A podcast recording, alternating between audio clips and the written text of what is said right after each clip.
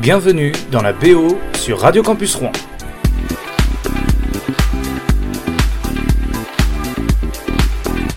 Bonjour et bienvenue sur Radio Campus Rouen dans la BO. Je m'appelle euh, Hambourg et aujourd'hui nous allons parler d'un genre particulier dans la BO. Vous l'avez certainement entendu dans la publicité, dans le cinéma ou bien dans des jeux vidéo.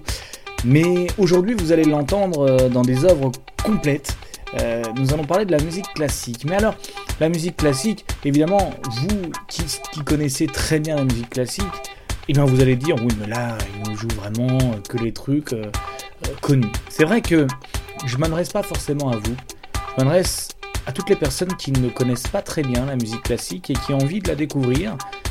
Et pour la découvrir, eh ben, on va faire un peu la musique classique pour les nuls. Hein. vous connaissez cette revue. Eh bien, Là, ça va être un peu le même principe. D'ailleurs, je m'en suis un peu inspiré de, cette, de, ce, recueil euh, pour, euh, pour aller tirer vraiment les, meilleurs morceaux de la musique classique. Alors, il y aura tout hein, du Mozart, du Chopin, il y aura du Debussy, il y aura aussi euh, d'autres comme, Beethoven par exemple, ou bien d'autres. On va passer par l'opéra, par le piano, par les grandes orchestrations symphoniques que la musique classique impose. Place à la musique. Et pour commencer, nous allons écouter Beethoven avec euh, son Ode à la joie, c'est la 9 symphonie. On l'écoute et on en parle juste après.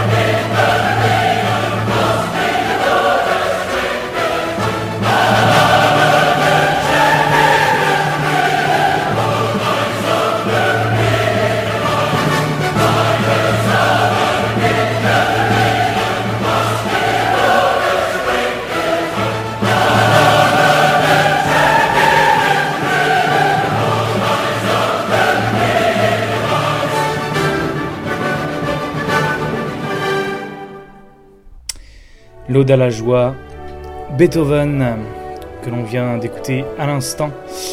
Euh, c'était également la, et c'est toujours l'hymne officiel de l'Union européenne. Voilà cette neuvième symphonie de Beethoven, écrite en 1785. Euh, elle est surtout connue comme finale hein, du quatrième et dernier mouvement de la neuvième symphonie de Beethoven. C'est un poème, hein, de fraternité humaine, d'où, je pense, le choix de l'Union européenne pour son hymne. Et voilà. L'Ode à la joie ou l'hymne à la joie. Beethoven.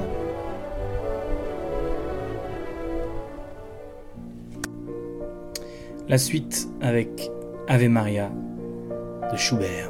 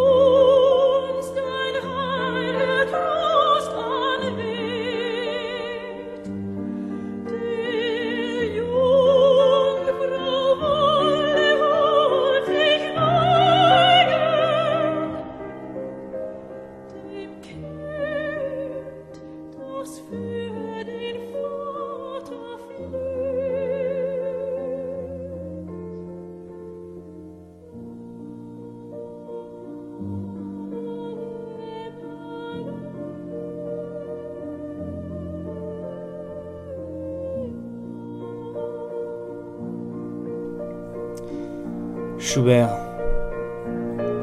avec l'Ave Maria, cette euh, prière bien populaire dans la culture catholique. Et on ne va pas faire de, de leçons de, de religion, mais plutôt parler de musique avec euh, Franz Schubert qui est né le 31 janvier 1797, pardon, et qui est décédé le 19 novembre 1828. Il est compositeur autrichien et aura marqué la musique euh, romantique allemande et la musique de chambre, comme on disait, la musique de chambre, puisque c'était des, morceaux qui étaient joués euh, à l'époque pour, euh, on va dire, toute la royauté. Hein, on jouait ces morceaux-là en chambre, par exemple, ou, en privé, en tout cas. C'était pas comme dans les grandes salles, comme aujourd'hui, on a tendance à le jouer. On continue avec le prochain morceau.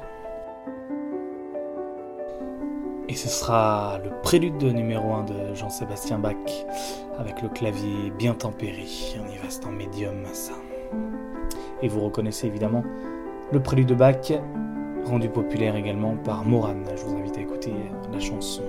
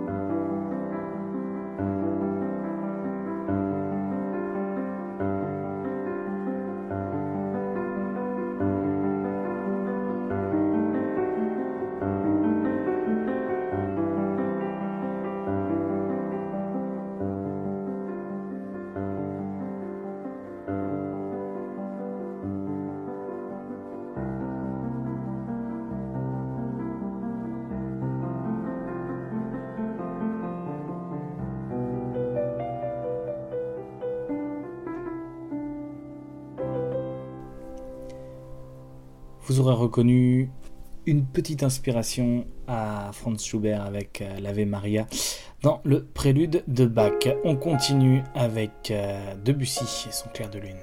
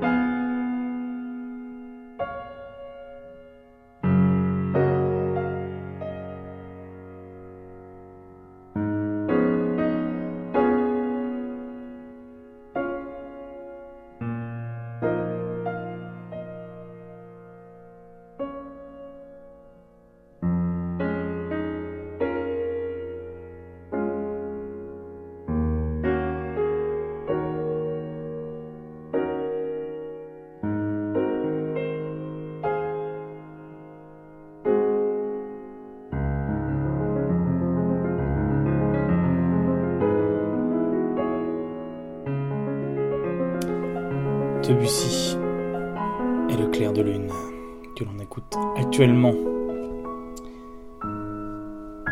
Il est possible que le nom, euh, le clair de lune, soit inspiré d'un poème de Paul Verlaine. La plus grande partie du mouvement est jouée en piano. Euh, et les grandes allées-retours euh, donnent beaucoup d'inspiration et beaucoup d'intensité émotionnelle, évidemment, euh, qui correspond à peu près à l'époque de l'impressionnisme. elle est jouée en ré bémol, et à l'exception de son point, de sa plus grande intensité, pardon, qui est en do dièse mineur. On continue.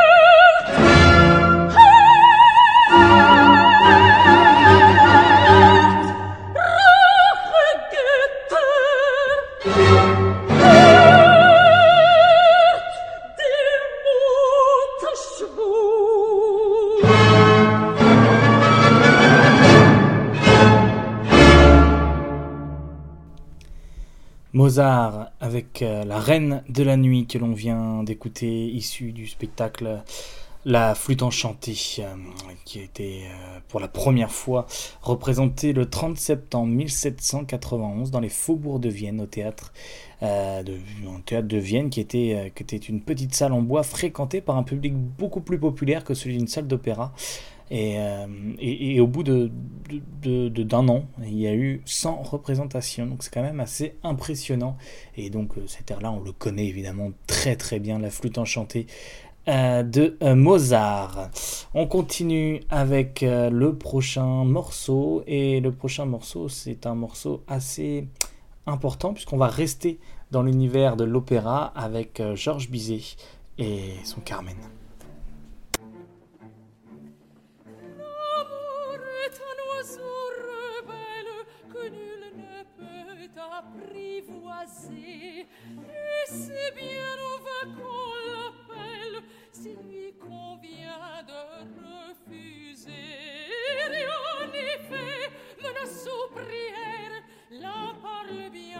l'autre se.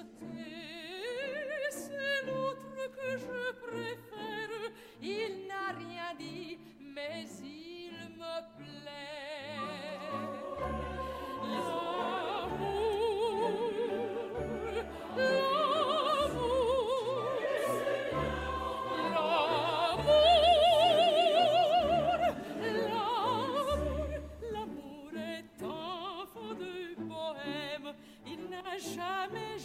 De loi. Si tu ne m'aimes pas, je t'aime. Si je t'aime, prends garde à toi. Si tu ne m'aimes pas, si tu ne m'aimes pas, je t'aime.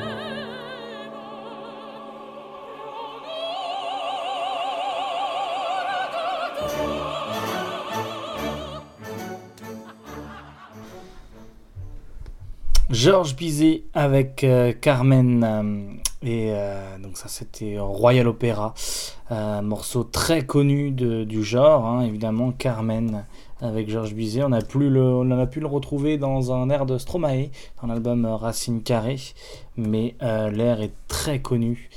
Carmen évidemment, on le connaît tous très très bien, c'est un opéra comique. Euh, sur un livre d'Henri Mellac et de Ludovic Halévy. L'œuvre est adaptée de la nouvelle Carmen de Prosper Mérimée. Voilà, opéra comique. On continue avec euh, la suite euh, de cette, de cette BO spécialisée dans la musique classique avec Vivaldi et ses quatre saisons, évidemment, Vivaldi. Là, on va écouter l'été et on en parle juste après.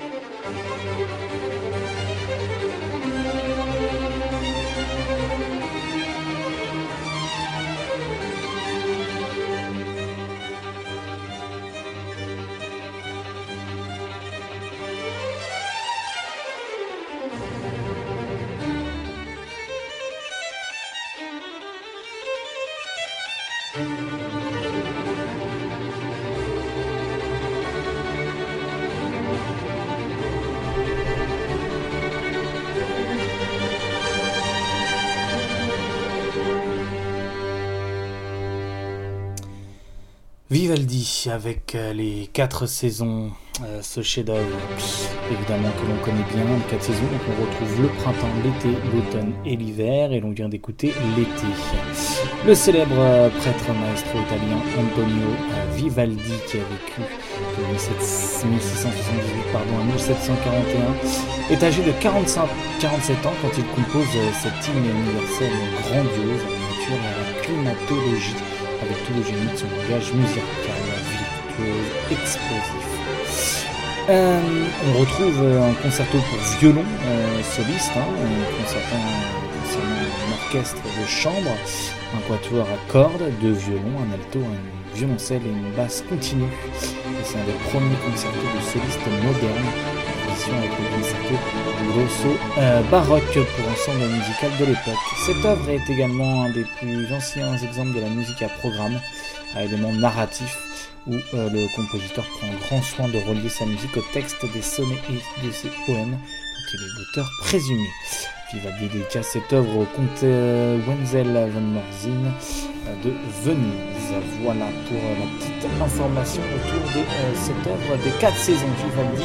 Je ne vais pas passer tout parce que ça dure un peu plus de 40 minutes, mais euh, en tout cas on va écouter l'été de Vivaldi. N'hésitez pas à écouter l'ensemble de l'œuvre, ça s'appelle Les quatre saisons de Vivaldi. On continue.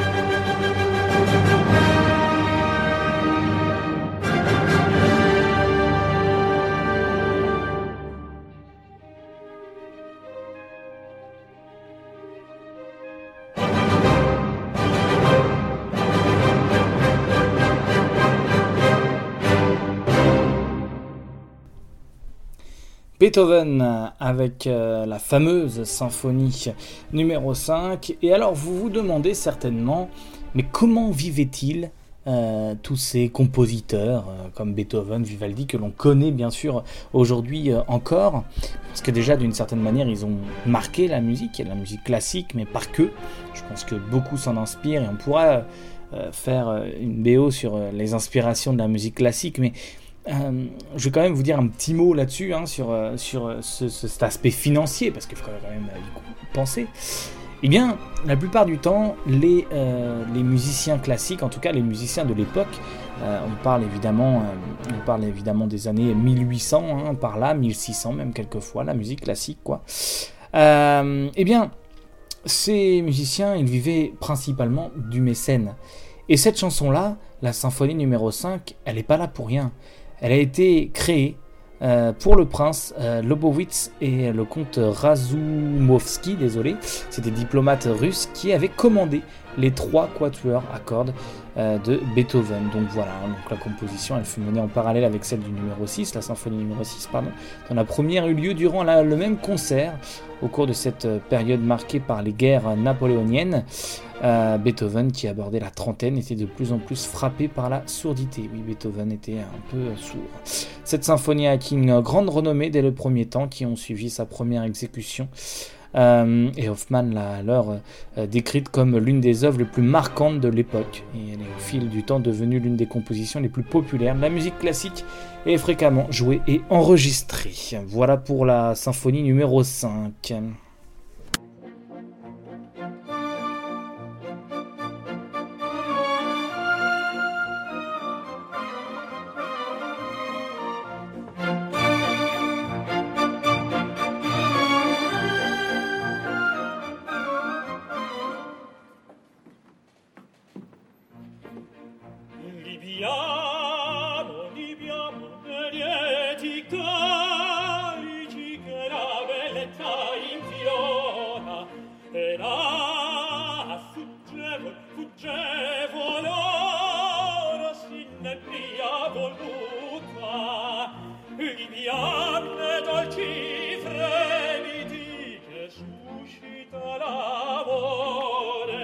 poiché quell'occhio al cuore onnipotente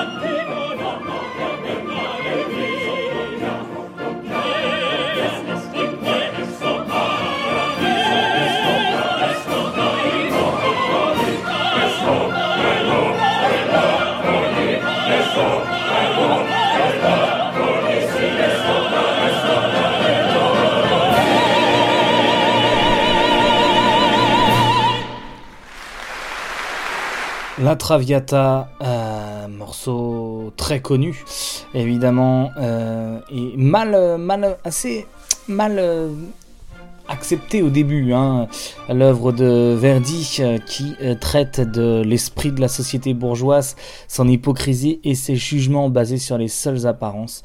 Euh, jugement que le compositeur lui-même subit au début de sa relation avec la chanteuse lyrique Giuseppina Streponi. Voilà, la Traviata, c'est une une œuvre qui, euh, au XXe siècle, est l'une des œuvres les plus jouées dans les opéras euh, du monde. Euh, L'œuvre de, Verdi pardon, a bénéficié du talent d'interprètes exceptionnels comme Maria Callas et euh, Renata Scotto, qui savaient allier prouesse vocale et qualité dramatique. Donc ça c'est assez impressionnant. Ça a été assez mal, assez mal assez mal compris, pardon, assez mal compris par le public, euh, qui était dérouté par un drame romantique au caractère euh, intimiste, privé de la distance héroïque traditionnelle et servi par un réalisme musical inaccoutumé. Voilà, mais après, dès la deuxième représentation, les, les gens avaient évidemment bien compris l'œuvre.